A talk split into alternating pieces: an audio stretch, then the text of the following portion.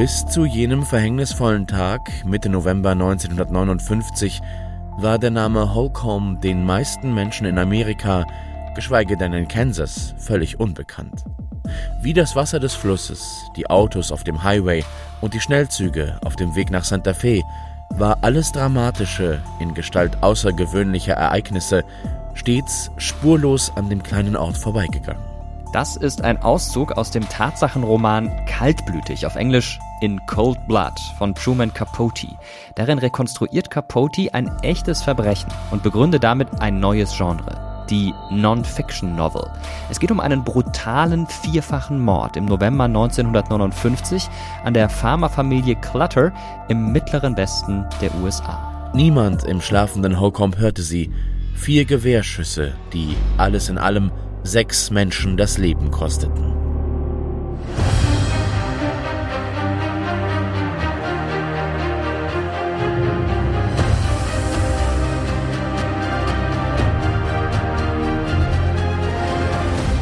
Ich bin Mirko Drotschmann und ihr hört ZDF Terra X History, der Podcast. In dieser Folge geht es um die Geschichte von True Crime, also um wahre Verbrechen und was die Menschen seit Jahrhunderten daran fasziniert. True Crime begegnet uns inzwischen überall. In Podcasts wie diesem hier, im Radio, in Büchern, in Filmen oder Krimiserien. Dort wird gemordet und gemeuchelt und die Psyche der Täter und Täterinnen minutiös analysiert. Je brutaler, je spektakulärer, je fieser, desto beliebter. Das ist zumindest mein Eindruck. Je nachdem, wie die Geschichten erzählt werden, fiebert man mit den Ermittlerinnen und Ermittlern mit bei ihrer Verbrechersuche oder taucht in das gewalttätige Seelenleben der Täterinnen und Täter ein. Vor allem die Podcast-Charts sind inzwischen voll mit True Crime. Sie heißen Mord auf Ex oder Mordlust und drehen sich meistens um Mord, um Totschlag oder andere Gewaltverbrechen.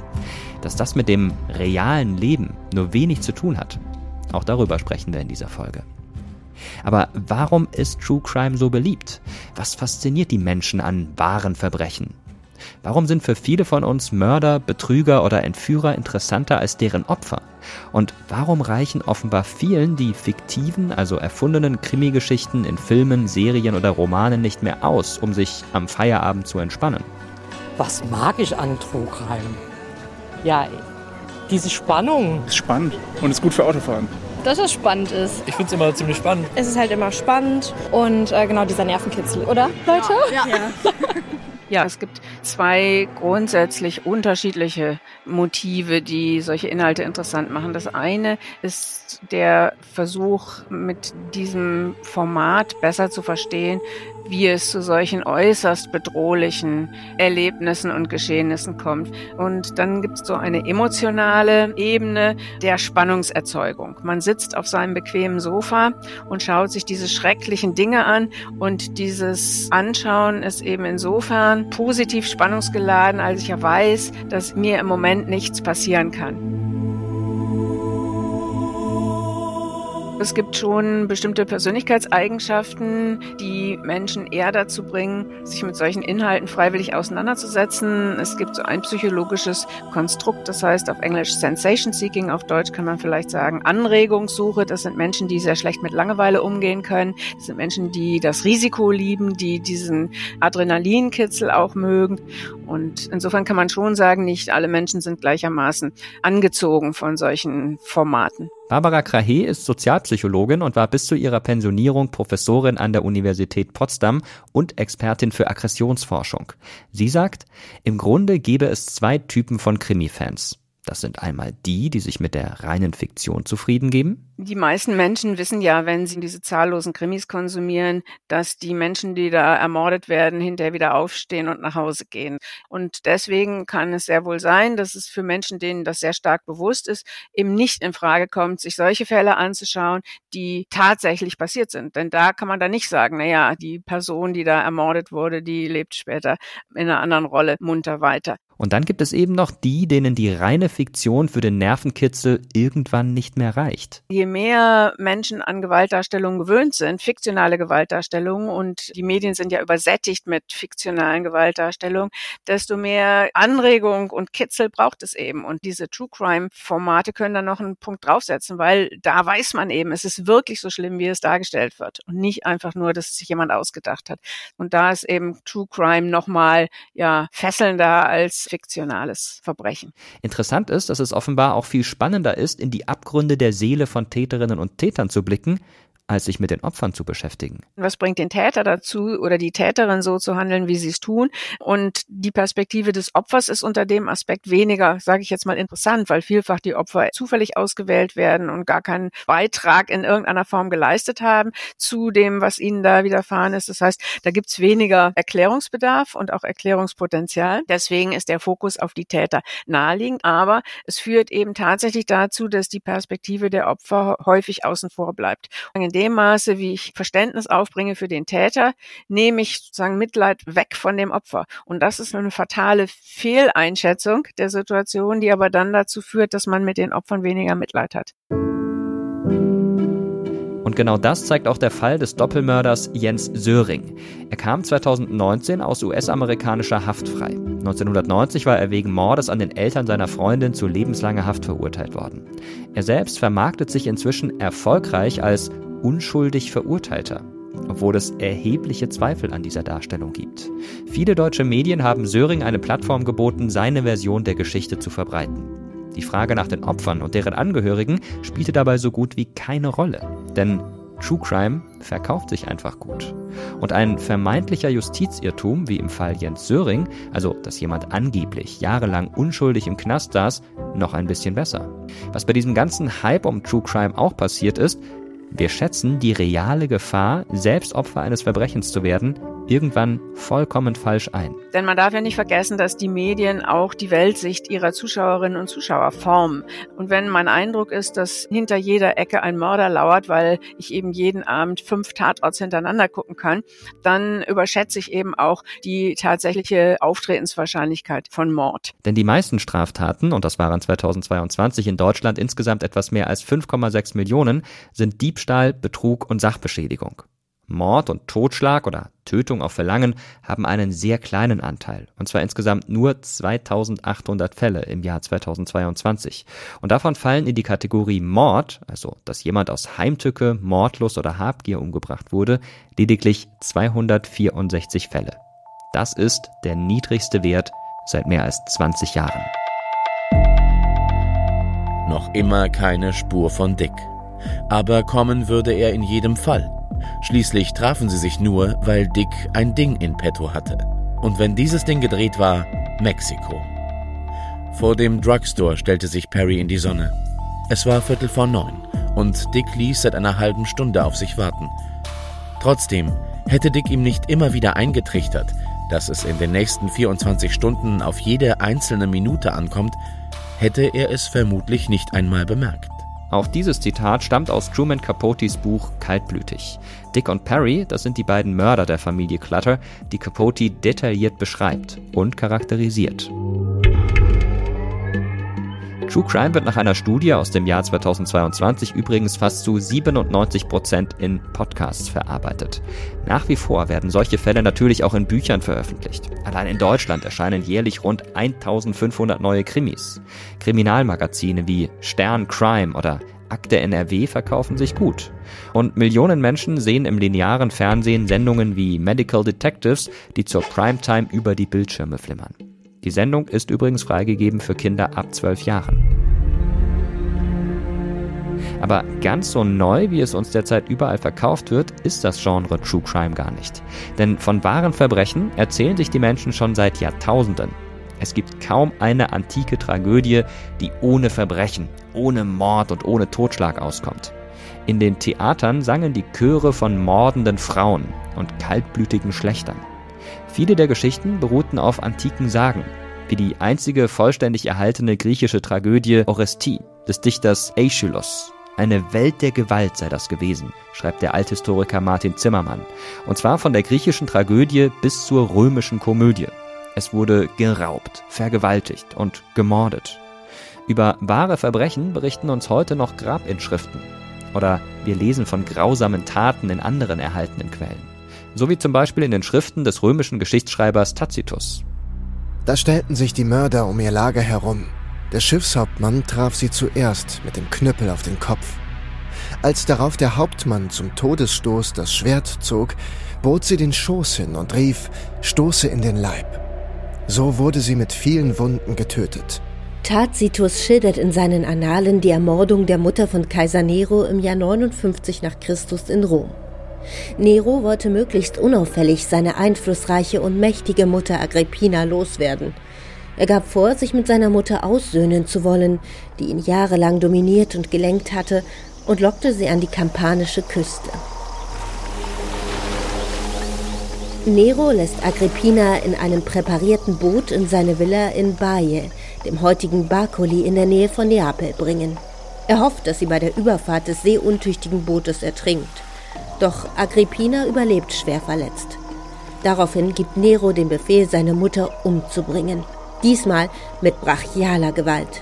Sie wurde noch in derselben Nacht auf dem Leichensofa und ohne Aufwand für die Leichenfeier verbrannt. Nero ging als Muttermörder in die Geschichte ein. Schon Tacitus schreibt, dass Nero angeblich Gewissensbisse plagten. Ob sich Neros Zeitgenossen öffentlich über den Mord an Agrippina empörten, ist eher unwahrscheinlich und was sie hinter vorgehaltener Hand davon hielten, ist nicht überliefert. Aber der Muttermord Neros hat es sogar in aktuelle True Crime Formate geschafft. Und so ist das bei vielen historischen True Crime Geschichten. Möglichst blutrünstig und spektakulär müssen sie sein. Wie die Geschichte des Engels von Bremen. Bremen, 16. März 1825. Gesche Gottfried und ihre beste Freundin Anna-Lucia Meyerholz sind in der Oper. Gegeben wird der Freischütz von Karl Maria von Weber. Die beiden Musikliebhaberinnen machen sich einen vergnügten Abend. Am nächsten Morgen wollen Gesche und ihre Freundin Anna-Lucia zusammen frühstücken. Ich glaube, sie hat einen Zwieback bei mir gegessen, auch ein Glas Wein getrunken. Ich ging mit dem Messer an die Schubkommode, nahm die Mäusebutter und schmierte sie auf den Zwieback. Die Musiklehrerin Anna-Lucia Meyerholz stirbt nur ein paar Tage später unter entsetzlichen Qualen. Sie ist Gesche Gottfrieds zehntes Mordopfer. Während ich das Gift einmache, gibt mir der liebe Gott ein herzliches, lautes Lachen, dass ich erst mich selbst davor erschrak. Im Zeitraum von Oktober 1813 bis Juli 1817 löscht Gesche Gottfried nach und nach ihre gesamte Familie aus. Sie tötet erst ihren Mann Johann Miltenberg, dann ihre Mutter, ihre Töchter, ihren Vater, ihren Sohn, ihren Bruder und schließlich ihren zweiten Ehemann Gottfried.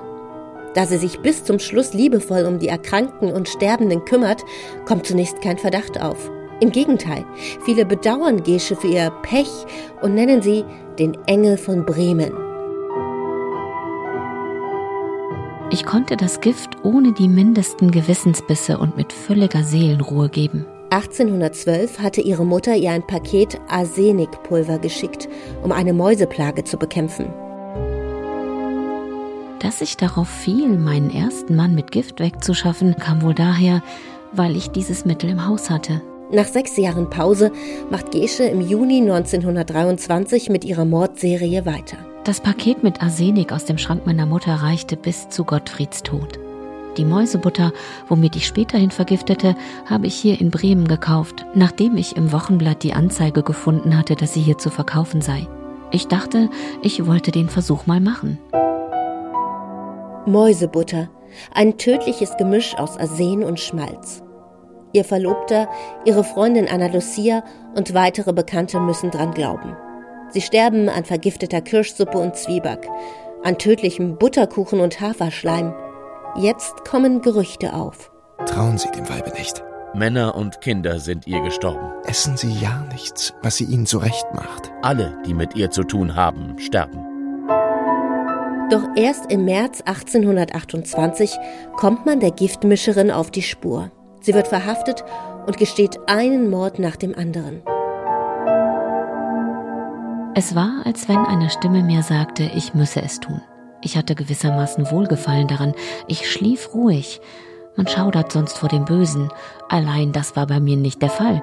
Ich konnte mit Lust Böses tun. Gesche Gottfried wird zum Tod verurteilt. Eine Begnadigung lehnt die 46-Jährige ab. Sie wird vor rund 35.000 Zuschauern auf dem Domshof in Bremen geköpft. Es ist die letzte öffentliche Hinrichtung in der Hansestadt. Mein Herz ist ganz rein, ich habe alles gestanden. Ich habe meine Strafe verdient. Warum Gesche Gottfried immer wieder zum Gift griff, ist unklar. Der Untersuchungsrichter sprach damals von einer rätselhaften psychologischen Erscheinung. Vermutlich würde sie heute für unzurechnungsfähig erklärt und in die Psychiatrie eingewiesen. Die Giftmischerin Gesche Gottfried ist in der Geschichte des Serienmordes bis heute eine Ausnahme. Verbrechen waren und sind in der Mehrzahl männlich. Mord und Totschlag sowieso. Im Jahr 2022 wurden knapp 75 Prozent der Straftaten von Männern verübt. Bei denjenigen, die von True Crime fasziniert sind, ist es genau umgekehrt. Nach aktuellen Studien sind mehr als 90 Prozent der Hörerschaft von True Crime Podcasts weiblich. Das gilt traurigerweise auch für die Opfer. Oft sind es Frauen, die umgebracht, beraubt, vergewaltigt oder entführt werden. Als Gesche Gottfried Anfang des 19. Jahrhunderts ihre Giftmorde beging, sorgte dieser Fall für ziemliches Aufsehen. Seit dem Beginn der Aufklärung, also um 1700 herum, entwickelte sich in der Literatur nicht nur der moderne Kriminalroman, sondern es wurden auch Tatsachenberichte über wahre Verbrechen ziemlich populär. Das, was zuvor nur von Mund zu Mund weitergegeben wurde, gab es nun vermehrt schwarz auf weiß. Berühmt geworden ist die Sammlung historischer Kriminalfälle, die der französische Jurist François Guyot de Pitaval zwischen 1734 und 1743 in 20 Bänden herausgebracht hat. Einer davon war der Fall der Marquise, Marie Madeleine de Brinvilliers. Die Marquise war verabscheuungswürdig genug, ihres eigenen Vaters Henkerin zu werden – bloß weil es ihr lästig war, sich in ihren Ausschweifungen durch seine strenge Aufsicht Zwang auferlegen zu lassen. Ja, das war eine vollkommen neue Art, Kriminalfälle zu schildern. Sie ging über das, was in Prozessakten und Vernehmungsprotokollen dargestellt wurde, weit hinaus. Der französische Jurist Peter Wall hatte in den kommenden Jahren und Jahrzehnten viele Nachahmer. Denn das, was ihr gerade gehört habt, stammt aus der Feder von Friedrich Schiller. Er hat 1792 eine Auswahl aus der Kriminalfallsammlung von Peter Wall ins Deutsche übersetzt und unter dem Titel Merkwürdige Rechtsfälle als ein Beitrag zur Geschichte der Menschheit herausgegeben. Auch der Fall der Giftmischerin Gesche Gottfried wurde später in eine Neuauflage der Peter Wall Bände Ende des 19. Jahrhunderts aufgenommen. Er war einer von 600 Kriminalfällen, die sich nun jeder zu Hause im Wohnzimmer bei einem Tässchen Tee durchlesen konnte. True Crime wurde das damals aber noch nicht genannt. Wann zum ersten Mal davon gesprochen wurde, das weiß Jan Harms. Jan ist Medienkulturwissenschaftler und schreibt derzeit seine Doktorarbeit über genau dieses Thema, über True Crime. Hallo Jan, grüß dich. Hallo. True Crime ist das große Ding und das nicht erst seit gestern, sondern schon seit einer ganzen Weile. Unglaublich hohe Aufrufzahlen bei Podcasts, bei Filmen, bei Fernsehserien, bei Büchern. Das Genre wird extrem gefeiert eigentlich auch so gefeiert, als sei es eine ganz neue Erfindung. Ist es aber gar nicht so richtig, oder? Wann ging das denn los mit True Crime? Ja, also wenn wir True Crime erstmal ganz grundlegend als irgendwie eine Erzählung verstehen, die den Anspruch hat, von wahren Verbrechen zu berichten, dann können wir in der Tat wirklich ganz weit zurückgehen und uns irgendwie fragen, naja, ist nicht auch die biblische Geschichte von Kain und Abel, fällt die nicht auch schon unter diese Definition? Die entscheidenden Schritte zu dem, was wir heute als True Crime bezeichnen, würde ich aber vor allem im Aufkommen von massenmedialer Verbreitung sehen. Und auch die fängt natürlich schon früh an. Also als zum Beispiel in der frühen Neuzeit mit der Erfindung des Buchdrucks sich Flugblätter immer mehr verbreiten, thematisieren diese eben ganz oft auch spektakuläre Verbrechen, zum Beispiel grausame Morde, die dann durch vermeintlich übernatürliche Phänomene erklärt werden. Und so ist das eigentlich ganz oft, dass sobald wir Entwicklungen in der Medientechnik haben, sich dann auch True Crime immer weiter verbreitet. Zum Beispiel auch Anfang des 19. Jahrhunderts, wo die Drucktechnik eben noch sehr viel günstiger geworden ist und sich in den USA immer mehr günstige Zeitungen entwickeln, die sogenannte Penny Press, finden sich eben auch da Publikationen wie die National Police Gazette, die also seit 1845 erscheint und schon in ihrem Titel irgendwie den Bezug zu Verbrechen und Polizeiarbeit herstellt und das Ganze verpackt in so, ja, boulevardeske, sensationalistische Erzählungen. Es gibt ja eine ganz berühmte 20-bändige Veröffentlichung eines französischen Juristen, der heißt François Guyot de Pitaval Und in diesen vielen Bänden werden historische Kriminalfälle zusammengestellt. Wie wichtig ist denn diese Sammlung für das, was wir heute unter True Crime verstehen? Also das ist eben entscheidend, dass es sich bei diesen Peterwall-Geschichten erstmals um eine Sammlung von Kriminalfällen handelt, die für den juristischen Fachgebrauch gedacht waren, also um juristische, rechtswissenschaftliche Fragen zu illustrieren.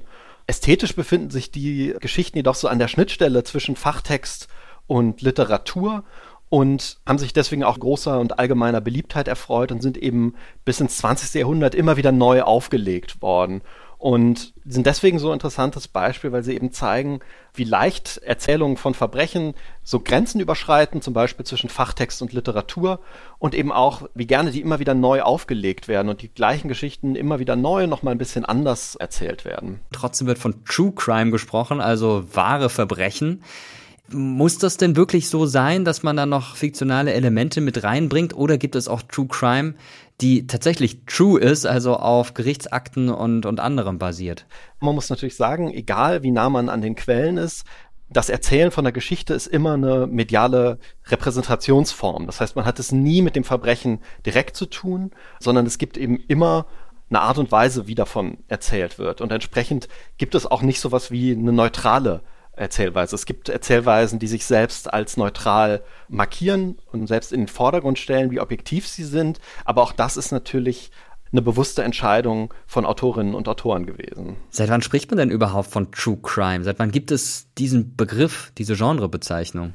Also das Label True Crime etabliert sich so in den 1920er Jahren in der amerikanischen Populärkultur wo vermehrt sogenannte Pulp-Magazine erscheinen, wie eben seit 1924 das True Detective Magazine, was ähm, ein ganz wichtiger Meilenstein ist. Und auch dort ist es so, dass die Berichte sich der zeitgenössischen Kriminalliteratur stilistisch annähern, also die Noir- und Detective Fiction der Zeit praktisch spiegeln. Was dort auch passiert zu der gleichen Zeit ist, dass die Biografien der Täterinnen und Täter immer mehr in den Blick rücken also gar nicht unähnlich auch von psychoanalytischen Texten zum Teil, die zur gleichen Zeit erscheinen. Wenn wir jetzt gerade so in der Welt der Literatur unterwegs sind, es gibt auch ein Buch namens Kaltblütig von Truman Capote. Worum geht's denn da und warum spielt das so eine große Rolle im True Crime Genre? Genau, also kaum ein Text über die Entwicklung von True Crime kommt aus, ohne auf Truman Capotes Kaltblütig oder in Cold Blood hinzuweisen. Das Buch wurde seinerzeit als Tatsachenroman vermarktet, was auch schon eine interessante Gattungsbezeichnung ist. Bisweilen wird festgehalten, dass mit diesem Buch True Crime gewissermaßen in der hohen Literatur angekommen ist. Viel entscheidender finde ich aber daran, dass sich bestimmte Konventionen prägen, die zum Teil auch bis heute anhalten. Am wichtigsten vielleicht, dass anders als vorherige oftmals eher kurze Berichte, sich Capote eben in dem Buch über 300 Seiten einem einzelnen Fall widmet und den versucht so detailliert wie möglich nachzuzeichnen. Okay, mein Schöner, steck deinen Kamm weg, sagte Dick, frisch umgezogen und bereit zum Aufbruch. Er hatte seinen Blaumann abgelegt und trug jetzt graue Khakihosen, ein passendes Hemd und, wie Perry, schwarze Stiefeletten. Perry, der Mühe hatte, eine geeignete Hose für seine verstümmelten Beine zu finden, trug aufgekrempelte Jeans und eine Lederjacke. Geschrubbt, gekämmt und herausgeputzt, wie zwei Promadenhengste auf dem Weg zu einem Doppelrendezvous, gingen sie hinaus zum Wagen. Der Fall, um den es geht, ist der brutale Raubmord an einer Familie Ende der 1950er Jahre im amerikanischen Kansas und Capote verfolgt dann eben auch die beiden Täter und berichtet da eben sehr detailorientiert. Es gab ja schon bei der Veröffentlichung des Buches in den 1960er Jahren Kritik, nämlich, du hast es auch gerade beschrieben, es wird sehr detailliert dort geschildert, wie die Verbrechen ablaufen, aber gleichzeitig hat das auch ein bisschen ausgeschmückt. Ist das aber nicht bei True Crime immer so? Also so eine Mischung aus Fakten und Fiktion, gehört das nicht auch ein Stück weit dazu? War die Kritik also damals unberechtigt? Trotz der intensiven Recherche und dem, auch dem Anspruch, irgendwie das objektiv darzulegen, gab es schon früh Vorwürfe gegen Capote, eben keine reinen Fakten zu präsentieren, auch weil er zum Beispiel immer wieder Gespräche geschildert hat, deren Inhalte er eigentlich gar nicht kennen konnte.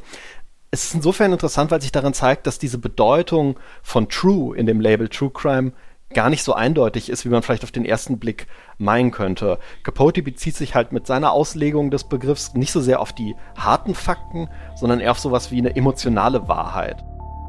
Nachdem Nancy ihr Haar geföhnt, gebürstet und mit einem hauchdünnen Kopftuch zusammengebunden hatte, legte sie die Sachen zurecht, die sie am nächsten Morgen zur Kirche anziehen wollte. Nylonstrümpfe, schwarze Pumps, ein Kleid aus rotem Baumwollsamt, ihr schönstes. Sie hatte es selbst genäht. Es war das Kleid, in dem sie beerdigt werden sollte. Die fiktionalisierenden Elemente, die er einbaut, nutzt er, um die Fakten zu verstärken und die Erzählung gewissermaßen noch wahrer zu machen. Wir haben es also mit einem unterschiedlichen Verständnis davon zu tun, was eigentlich wahr bedeutet. Wir haben schon über Meilensteine gesprochen in der Geschichte von True Crime. Einen sollten wir definitiv noch nennen, nämlich einen Podcast. Nicht unseren, sondern den Podcast Serial von 2014. Was ist das genau für ein Podcast und warum spielt er so eine wichtige Rolle? Der Podcast Serial ist ein ganz entscheidender Startpunkt für das, was ich so als den aktuellen Boom von True Crime bezeichnen würde. Und mit dem Podcast hat sich das Genre auch fest in der digitalen Kultur verankert und tritt seitdem insbesondere auch in Form von Podcasts eben vermehrt auf. Ähnlich wie Capote geht es auch bei Serial um einen einzelnen Mordfall, der sehr ausführlich nachgezeichnet wird und der auch deswegen interessant ist, weil die Journalistin Sarah Koenig in ihrer Rekonstruktion Fragen aufkommen lässt, ob die offizielle Version des Geschehens, wie sie vor Gericht festgestellt wurde, wirklich so stattgefunden hat oder ob der Protagonist Adnan Sayed nicht vielleicht unschuldig im Gefängnis sitzt. Und Serial hat tatsächlich langanhaltende Folgen gehabt. Einerseits für den Fall, der Protagonist Adnan Sayed ist nämlich 2022 tatsächlich aus dem Gefängnis freigekommen und wartet jetzt, ob es ein neues Verfahren gegen ihn geben wird.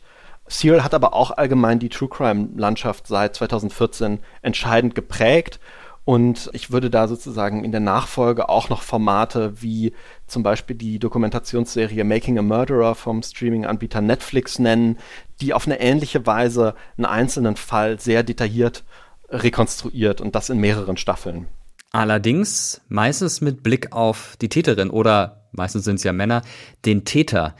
Auf das Opfer wird oft gar nicht so genau geschaut, auch nicht auf die Angehörigen und tatsächlich oft auch nicht immer Rücksicht genommen. Viele Angehörige von Opfern beklagen sich darüber, dass True Crime Formate für sie retraumatisierend wären. Leute, die Verbrechen überlebt haben, beklagen das auch immer wieder. Kann es sein, dass durch True Crime die Opfer noch einmal zu Opfern werden? Ja, also True Crime lädt sich in doppelter Hinsicht eine sehr hohe ethische Verantwortung auf. Erstens, weil es um Verbrechen geht, oftmals um schwere Gewalttaten und damit erstmal grundsätzlich um ein sensibles Thema für große Teile des Publikums. Der zweite Teil der Verantwortung liegt darin, dass diese Verbrechen eben wahr sind und das heißt auch immer echte Menschen dahinter stehen, Opfer, Überlebende, Angehörige, deren Leben nicht nur durch die Verbrechen, sondern auch durch die True Crime Formate beeinflusst werden kann. Zum Beispiel durch Retraumatisierung oder auch durch die Verletzung von Persönlichkeitsrechten. Man muss hier festhalten, dass tatsächlich viele Formate relativ wenig sensibel mit dieser Verantwortung umgehen und äh, so ein Bewusstsein für die Problematik sich nicht immer abzeichnet. Ist vielleicht auch der Hype um True Crime ein Teil des Problems, dass immer wieder was nachgelegt werden muss oder auch gesagt wird, na ja, es klickt sich gut, es bringt viel Reichweite, dann machen wir das mal ohne Rücksicht auf Verluste sozusagen. Befeuert das vielleicht auch dass, dass man nicht genauer drauf schaut, was denn mit den Opfern und den Angehörigen ist? Genau, das ist natürlich eine Frage, die sich vor allem auf die Produktionskontexte bezieht. Und ja, man kann schon das Gefühl haben, dass das teilweise auch dass diese Formate in relativ kurzer Zeit produziert werden. Auch da würde ich aber immer differenzieren und sagen, es gibt eben eine große Bandbreite auch von Anspruch, den True Crime haben kann. Also seien es tatsächlich Unterhaltungsformate. Es gibt aber eben auch investigative Recherchen, Vermittlung von juristischem Fachwissen, als Aufklärung der Öffentlichkeit oder auch eine Art Wissenschaftsjournalismus, zum Beispiel über forensische Ermittlungsmethoden. Also die Bandbreite ist sehr groß und ich glaube, entsprechend ist auch die Motivation, die sozusagen bei der Produktion stattfindet, sehr unterschiedlich. Wenn wir über den Konsum von True Crime sprechen, die letzte Frage an dich. Wie sieht's denn bei dir persönlich aus? Ich meine, du beschäftigst dich sozusagen beruflich mit diesem Genre, aber bist du privat eher der True Crime-Typ oder dann doch eher der fiktionale Krimi-Mensch? Und warum? Nee, also zu meinem Forschungsgegenstand bin ich selber auch erstmal einfach als Podcast-Hörer äh, gekommen und höre und schaue auch selbst immer noch regelmäßig True Crime. Inzwischen natürlich auch immer mit dem Blick des Medienwissenschaftlers, also so ganz privat ist man da nie. Ich persönlich interessiere mich besonders für solche True Crime Serien, bei denen es eben um lange und investigative Recherchen geht. Und vielleicht liegt das dran, dass das dem wissenschaftlichen Arbeiten gar nicht immer so unähnlich ist, äh, was da passiert. Okay, also kannst du auf jeden Fall dir auch beruflich True Crime Podcasts reinziehen oder True Crime Serien, kannst immer sagen, ist alles für die Arbeit. Genau. ja, herzlichen Dank für diese fachmännischen Einordnungen und für den spannenden Blick auch auf die Geschichte von True Crime. Ja, vielen Dank. Ja, Jan hat ja gerade schon gesagt, wie wichtig das Ende des 19. Jahrhunderts für die Verbreitung von True Crime war, als durch neue Drucktechniken Zeitungen, Zeitschriften und Bücher in größeren Auflagen gedruckt und zum ersten Mal in der Geschichte massenweise verbreitet werden konnten. Ende des 19. Jahrhunderts hat sich aber noch etwas verändert, was in dem Zusammenhang wichtig ist. Das Strafrechtssystem in Deutschland wurde reformiert. In Wissenschaft und Praxis hat sich damals ein neues Feld etabliert die Kriminologie. Die Menschen haben angefangen, sich mit der Psychologie von Verbrechern zu beschäftigen. Es wurden dazu viele Texte veröffentlicht und die Reporter haben diesen Stoff in ihren Zeitungsartikeln weiterverarbeitet. Gerichtsverhandlungen wurden zu Sensationsprozessen. Die Berichte vor allem über außergewöhnlich spektakuläre oder mysteriöse Verbrechen wurden immer populärer. Das wachsende öffentliche Interesse am Verbrechen hat auch dazu geführt, dass immer mehr geforscht, analysiert und veröffentlicht wurde. Besondere Faszination übten dabei damals wie heute vor allem Serienmörder aus. Nicht nur die Giftmischerin Gesche Gottfried hat es schon in viele True Crime Formate geschafft. Auch ein anderes, besonders gruseliges Verbrechen lebt in Filmen oder Podcasts bis heute immer wieder auf. Aufgeschrieben hat es der deutsche Schriftsteller und Philosoph Theodor Lessing im Jahr 1925. Nur mit Widerwillen, ja oft mit Ekel, bin ich der Chronist dieses Stückes geworden. Idyllisch schlängelt sich der Fluss Leine durch die Altstadt von Hannover. An der Uferpromenade genießen die Menschen die ersten warmen Sonnenstrahlen. Kleine Kinder spielen am Fluss. Am 17. Mai 1924 fanden Kinder, die an der Wasserkunst nahe dem Schlosse Herrenhausen spielten, einen Menschenschädel. Am 29. Mai wurde mitten in der Stadt an der Brückmühle hinterm Leineschloss im Mühlengraben ein feiner Jünglingsschädel angespült. Am 13. Juni klagten die augenlosen Höhlen zweier neuer Schädel zum Licht. Etwa 500 Leichenteile werden in diesen Wochen im Fluss gefunden. Alle stammen von jungen Männern. Die Polizei schätzt die Zahl der Toten auf mindestens 22. Es wurden Ausschreiben in der Presse mit einer Beschreibung der aufgefundenen Schädel veröffentlicht, um Anhaltspunkte aus der Bevölkerung zu gewinnen. Der Verdacht fällt schnell auf einen gewissen Fritz Hamann. Er ist mehrfach vorbestraft. Es liegen einige Anzeigen und auch Verdächtigungen gegen ihn vor. Die Polizei observiert ihn sogar, findet allerdings keine Beweise. In der Nacht des 22. Juni traf Hamann mit dem jungen Fromm in der Nähe des Bahnhofs zusammen, wobei die beiden in Streit gerieten. Jetzt wird Hamann verhaftet. Ein Polizist erinnert sich auch an die Anzeigen gegen ihn. Hamanns Wohnung wird durchsucht. Die Beamten finden tatsächlich blutbefleckte Kleidungsstücke.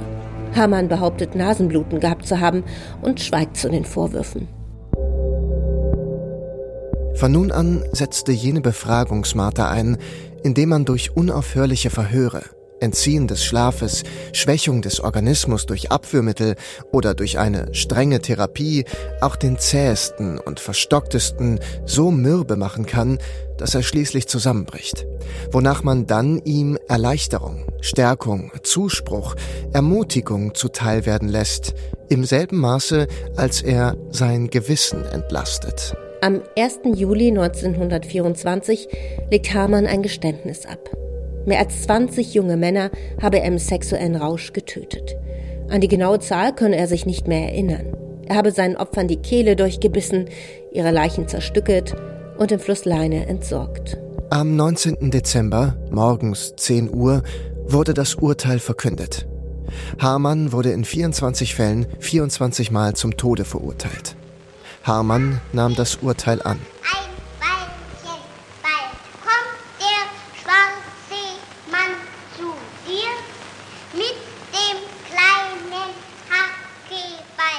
Hamann wird am 15. April 1925 hingerichtet. Der Kinderreim, den ihr gerade gehört habt, stammt aus genau dieser Zeit. Die Morde haben auch eine der ersten deutschen Tonfilmproduktionen inspiriert. 1931 kommt der Film M. Eine Stadt sucht einen Mörder von Fritz Lang in die Kinos.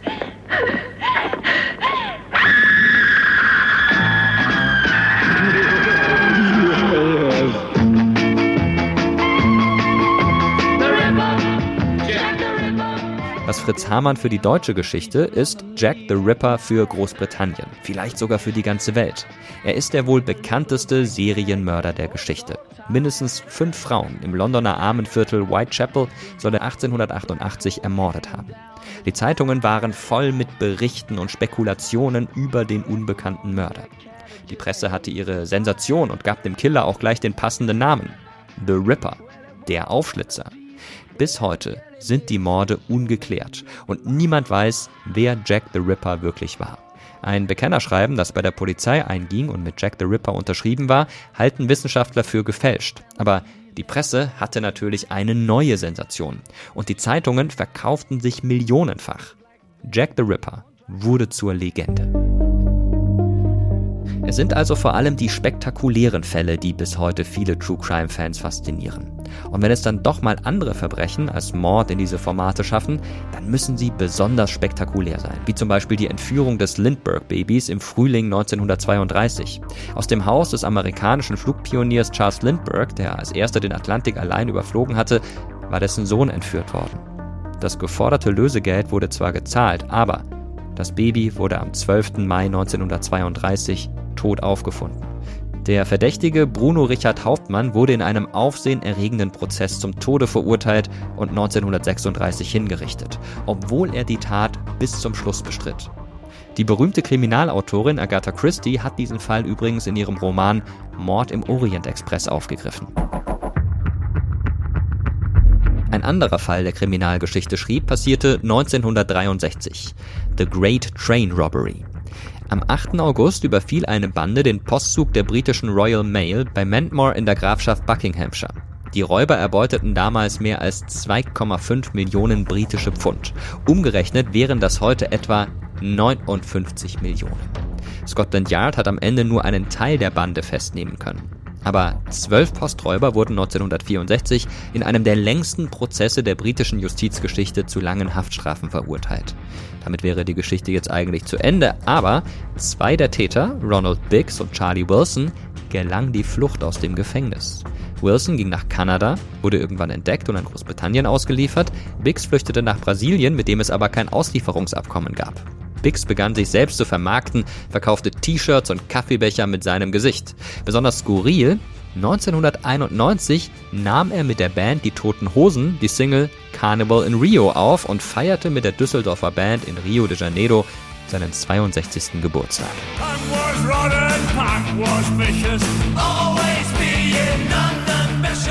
Jetzt hat Ronald Biggs zwar seinen Postraub nicht in dem Punklied der Toten Hosen besungen, aber ganz so abwegig wäre das auch nicht gewesen. Denn über Verbrechen, über Mord und Totschlag zu singen, war zu manchen Epochen vollkommen normal. Und zwar seit dem Mittelalter bis in das 20. Jahrhundert hinein. Als es noch keine Zeitungen, kein Radio, Fernsehen und Internet gab, wurden Nachrichten zum Beispiel durch reitende Boten verbreitet oder durch Bänkelsänger, die öffentlich ihre Balladen vortrugen. Und deren Lieder hatten meist einen dramatischen Inhalt. Wie dieses Beispiel aus dem Jahr 1597. Tatort Schlesien. Der Mörder kein Erbarmung hätt, den Knaben riss er aus dem Bett, gar nackt und bloß, den Hals er ihm abgeschnitten hat, musst auch schmerzlich leiden den Tod. Es geht um einen Familienvater, der seine Frau und seine sechs Kinder mit einem Dolch umbrachte und dafür aufs Schafott kam. Die Historikerin Una McIlvilla von der Australian National University hat sich mit diesen Liedern beschäftigt und ein Buch über Execution Ballads, also Hinrichtungsballaden, geschrieben. Hunderte solcher Lieder wurden in ganz Europa im Spätmittelalter gedichtet und auf Straßen und Märkten und in den Wirtshäusern gesungen. Für Una McIlvilla sind diese Lieder eine frühe Form von True Crime. Es werden auch alle möglichen Verbrechen dargestellt, die es heute nicht mehr gibt. Hexerei und Ketzerei oder Hochverrat. Dafür richten wir heute niemanden mehr hin. Aber es ging bei diesen Liedern über Mord und Hinrichtungen darum, eine Vorstellung davon zu bekommen, warum diese Menschen so etwas Schreckliches getan hatten. Also wurden die Geschichten schon so ähnlich erzählt, wie das heute auch in True Crime Formaten der Fall ist, wie etwa bei Netflix oder wo auch immer. Es ist grundsätzlich eine sehr emotionale Art und Weise, eine Geschichte zu erzählen. Man hat dieses zusätzliche Element der Musik, der Melodie. Und fast überall in Europa wird eine Melodie genommen, die jeder kennt. In Deutschland waren es immer wieder die Melodien von drei, vier bekannten Kirchenchorälen, wie etwa der Kantate von Bach Warum betrübst du dich, mein Herz? Es waren also geistliche, religiöse Werke. Du solltest dir vorstellen, dass auch du diese Person sein könntest, dass auch du so enden könntest und anfängst, schlimme Dinge zu tun, wenn du aufhörst, zur Kirche zu gehen, dich betrinkst oder dich mit schlechten Menschen umgibst. Solche öffentlichen Hinrichtungen dienten als mahnendes Beispiel. Und die Botschaft dieser Hinrichtungsballaden war, sei gläubig, tue Buße und versuche Sünden zu vermeiden. Die Lieder endeten immer damit, dass die Verbrecher hingerichtet wurden.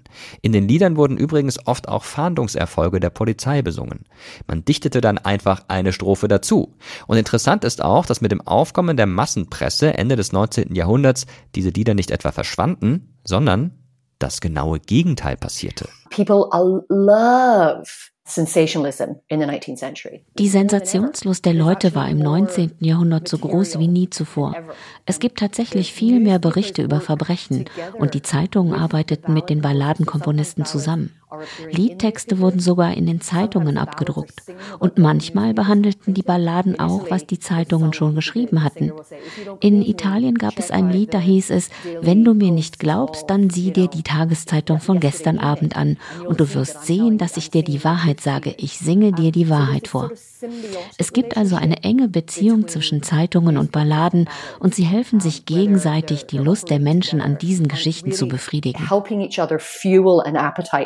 for the material. Dick hatte recht. Warum weiter darüber reden? Doch manchmal konnte er einfach nicht anders.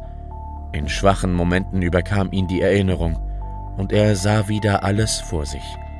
Den blauen Lichtblitz in einem dunklen Raum, die Glasaugen eines großen Teddybären. Und wenn Stimmen, bestimmte Wörter ihn bestürmten, oh nein, oh bitte, nein, nein, nein, nein, nicht! Von gewissen Geräuschen ganz zu schweigen. Ein Silberdollar, der über den Fußboden rollte. Stiefeltritte auf dem nackten Holz der Treppe und Atemgeräusche. Das Keuchen, das panische Röcheln eines Mannes mit durchschnittener Luftröhre. Nicht selten tappt die Polizei, wie in Truman Capotes Tatsachenroman, kaltblütig bei der Suche nach Verbrechern lange Zeit im Dunkeln und ist, wie auch in diesem Fall, auf die Hilfe von Zeugen angewiesen. Anfang der 1960er Jahre kam dem Produzenten und ZDF-Moderator Eduard Zimmermann daher eine Idee. Könnte man nicht im Fernsehen gemeinsam mit der Kriminalpolizei ungeklärte Verbrechen zeigen und mit Hilfe der Zuschauer die Täter suchen?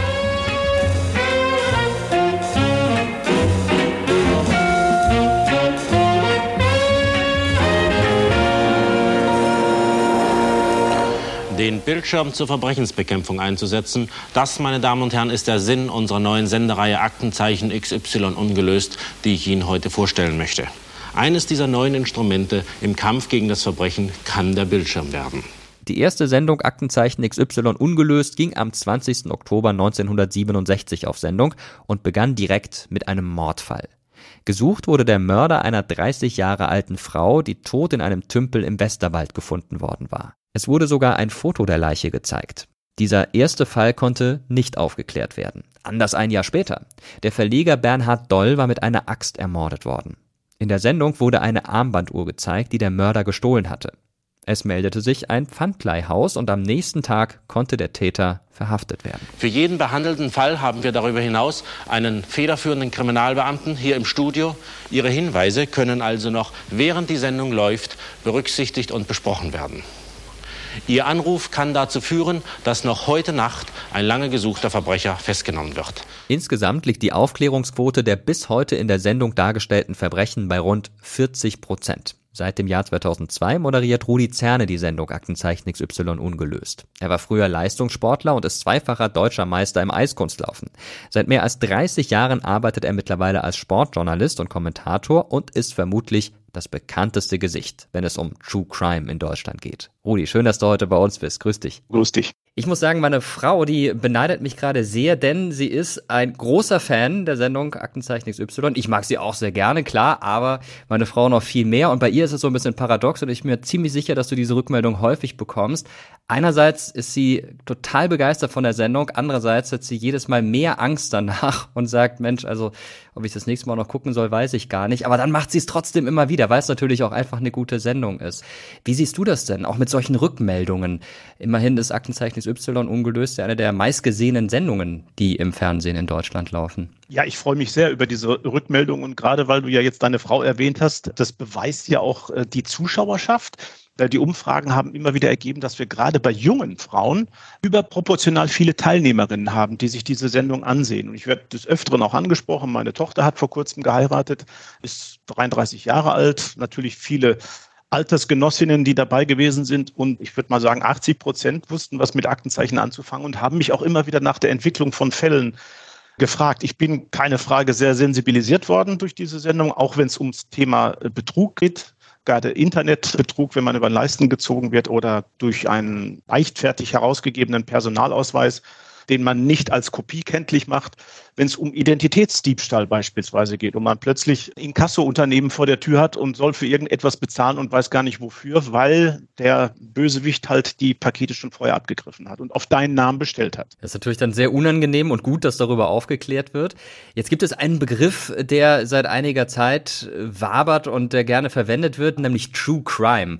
Also wahre Kriminalität, wahre Kriminalverbrechen. Es gibt eine große Faszination dafür. Du hast es auch gerade schon beschrieben. Auch aus deiner eigenen Familie gibt es da die entsprechenden Rückmeldungen. Hast du denn eine Erklärung dafür, dass es offenbar interessanter ist, sich mit realen Fällen zu beschäftigen, als mit fiktionalen Krimis? Ich glaube, es liegt einfach daran, dass es immer wieder ins Ungewisse geht und dass der Täter, meistens reden wir ja von männlichen Tätern, die beispielsweise ein Tötungsdelikt, einen Mord begangen haben, dass die noch frei rumlaufen. Das ist ja zu 100 Prozent gegeben in unserer Sendung, mal abgesehen von den Fällen, über die wir auch immer berichten, wenn sie aufgeklärt wurden nach langer Zeit oder wenn wir den XY-Kandidaten vorstellen, die Kandidatin vorstellen, die dann ein Verbrechen verhindert hat durch couragiertes und umsichtiges Eingreifen. Aber es ist einfach so, dass ja viele Krimis, der Plot, der Ablauf ist ja mehr oder weniger vorgegeben. Also man weiß, was am Ende passiert. Da weißt du ja, dass am Ende das Gute siegt. Das ist bei uns leider nicht immer so. Was eure Sendung auch besonders macht, und das ist ja von Anfang an schon so gewesen, ist, dass sie live ist und dass man live anrufen kann und dass sich dann in der Sendung unter Umständen Aspekte ergeben, die einen Fall vielleicht nicht direkt aufklären, aber die zumindest Lösungsaspekte bieten. 1967 ist die Sendung gestartet, war damals absolutes Neuland. Kannst du uns vielleicht ein bisschen was darüber erzählen, wie das Konzept der Sendung aussieht und ob es sich überhaupt verändert hat seit 1967, immerhin vor knapp 60 Jahren?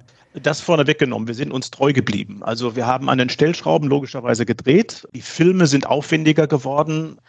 Der Vorläufer von Aktenzeichen XY war ja Vorsicht Falle.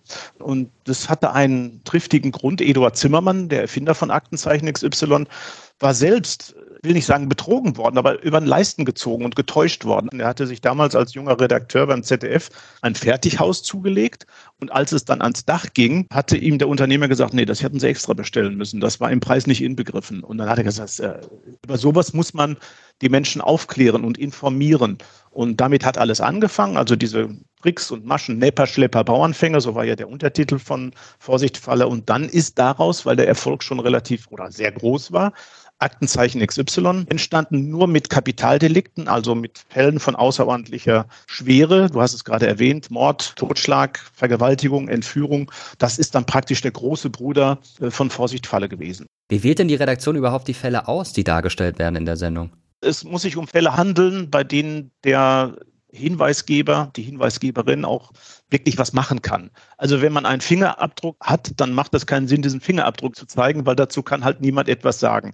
Aber wenn es zum Beispiel um tatrelevante, wie es so schön heißt, Beobachtungen geht, die zum Zeitpunkt der Tat von Bedeutung sind, dann könnte dazu unter Umständen jemand etwas sagen. Ich kann mich an einen Fall erinnern kürzlich, ich glaube, der ist auch geklärt worden. Da ging es um eine Betonstange, einen Betonklotz, der gefunden wurde und keiner wusste, was damit anzufangen, bis ein Baggerfahrer angerufen hat und gesagt hat, wir brauchen solche Gewichte, um Gegengewicht eines Krans herzustellen. Und dann war das Rätsel mehr oder weniger gelöst und tatsächlich, ich glaube, der, der Tatverdächtige hatte auch was mit Baustellen und mit Kränen zu tun. Jetzt äh, ist es so, dass die filmische Rekonstruktion der Fälle stark auch auf Emotionalität setzt, aber auch auf Spannung.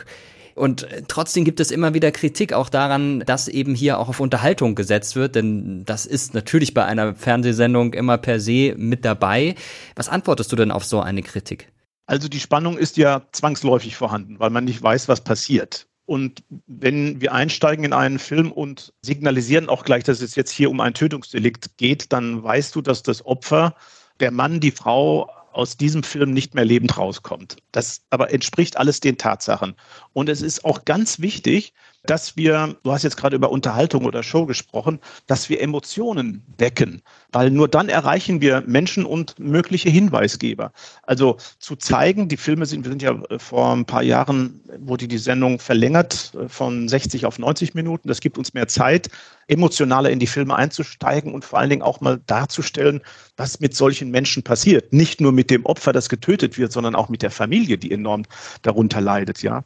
Und gerade aufgrund der Tatsache, dass immer mehr Dienststellen gegründet wurden, die sich mit sogenannten Cold Cases, früher hieß es Altfälle, beschäftigen, ist es wichtig, Hinweisgeber zu finden, die keine Strafverfolgung mehr zu befürchten haben. Also Mitwissenschaft verjährt, ich glaube nach zehn Jahren, Mord verjährt logischerweise nie. Und das wissen wir auch aus der Erfahrung, dass Personen, die über eine Tat informiert wurden oder vielleicht sogar geholfen haben, eine Leiche zu entsorgen, wie vielen Fällen, dass die straffrei ausgeben könnten, wenn sie beispielsweise nach 15 Jahren den Hinweis geben. Und diese Personen, die etwas wissen über eine Tat, leiden sehr darunter. Die können ihr Hirn nicht löschen wie eine Festplatte und alles vergessen machen, sondern das verfolgt sie ein Leben lang und das wissen wir aus Schilderungen. Gleichzeitig bedeutet das aber natürlich für die Angehörigen der Opfer eine ja neue Publikmachung dessen, was damals passiert ist, vielleicht sogar eine Retraumatisierung.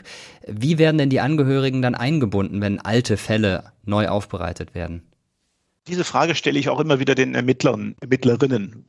Und die Reaktion der Menschen ist unterschiedlich. Also ich habe jetzt kein konkretes Beispiel, aber oftmals ist es auch so, dass der zuständige Kommissar sagt, schauen Sie sich das lieber nicht an, weil gerade aus diesen Gründen mit der Retraumatisierung kann es sein, dass die Menschen sehr mitgenommen werden. Aber oftmals ist es so, dass Personen an Aktenzeichen XY herantreten, wollen, dass ihr Film dargestellt wird. Aber wir machen das alles immer nur in Absprache mit der Polizei. Also ich bin kein Hobbyermittler, sondern ich bin praktisch das Sprachrohr Verbindungsglied im klassischen Sinne der Moderator, der zwischen dem Kommissar, den Zuseherinnen und Zusehern vermittelt.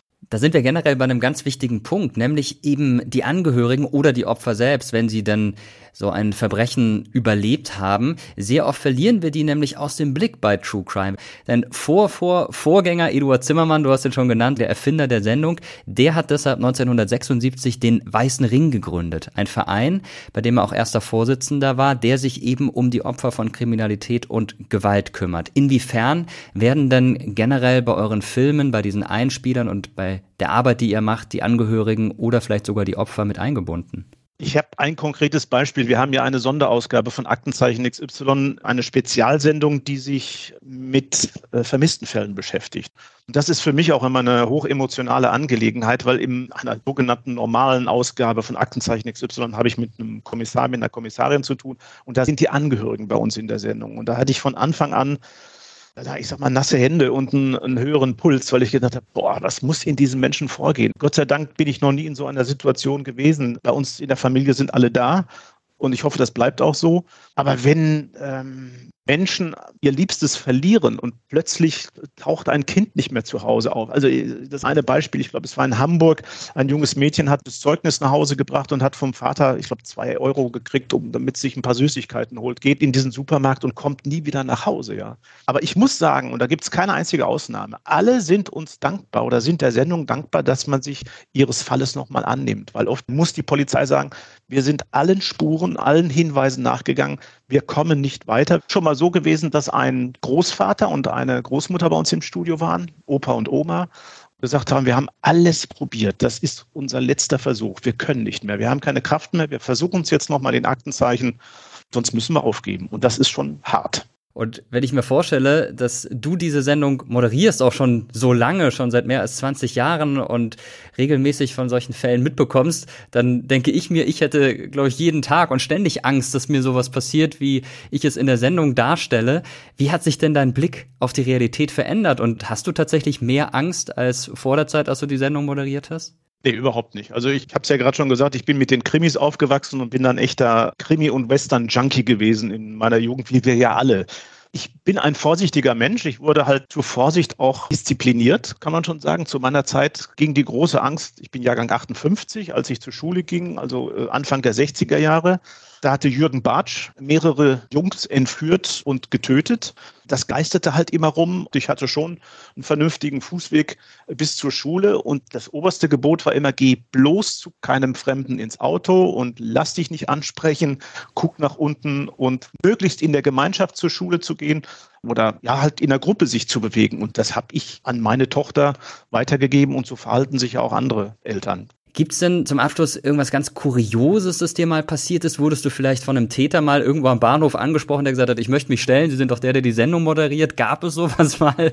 Oder hast du was anderes erlebt, das in die Richtung geht? Nee, sowas nicht, aber es ist schon mal vorgekommen, das ist ja auch immer eine Kritik, die hier irgendwo auftaucht, dass es zu Verwechslung kommt. Ja, es war tatsächlich so, dass wir schon mal einen Fall dargestellt haben. Da ging es um einen bewaffneten Raubüberfall und der Täter sah ziemlich merkwürdig aus, um nicht zu sagen bizarr. Der hatte vermutlich eine Perücke auf und hatte wilde gelockte Haare und hatte auch ein sehr markantes Gesicht. Und diesen Schauspieler hatte man in der Stuttgarter Innenstadt erkannt, beziehungsweise eine Person und hat sofort Kontakt zur Polizei aufgenommen. Und der ist dann festgenommen worden, also nicht verhaftet worden, festgenommen worden. Und das hat sich dann alles ruckzuck aufgeklärt. Und am Ende haben alle drei, der Polizist, der Delinquent, also der Verhaftete und auch der Hinweisgeber, haben alle gelacht. Ja, ist ja gut, dass es dann so ausgegangen ist. Ganz herzlichen Dank in die Einblicke zur Sendung und zu den Hintergründen der Sendung. Und ja, auch zu deinen ganz persönlichen Vorlieben, was True Crime und was Krimis angeht. Dankeschön, Rudi. Danke, Mirko. Dick, der vor der Post auf Perry wartete, war bester Laune. Er hatte einen Entschluss gefasst, der ihm einen neuen Weg zu neuen Horizonten wies. Dick war so sehr in seine Pläne vertieft, dass er den Streifenwagen, der an ihm vorbeifuhr, bremste, stehen blieb, gar nicht wahrnahm. Auch Perry bemerkte den wartenden Wagen und die beiden Polizisten darin nicht. Ist es das? fragte Dick. Perry nickte, als der Streifenwagen neben ihnen hielt. Am Ende werden die Mörder der Familie Clutter gefasst und zum Tode verurteilt. Auch die Reaktion der beiden Täter nach dem Gerichtsprozess hat Truman Capote in seinem Roman beschrieben. Als sie in ihre Todeszellen abgeführt werden, soll Perry Smith zu seinem Komplizen Dick Hockok gesagt haben: Feige waren sie jedenfalls nicht.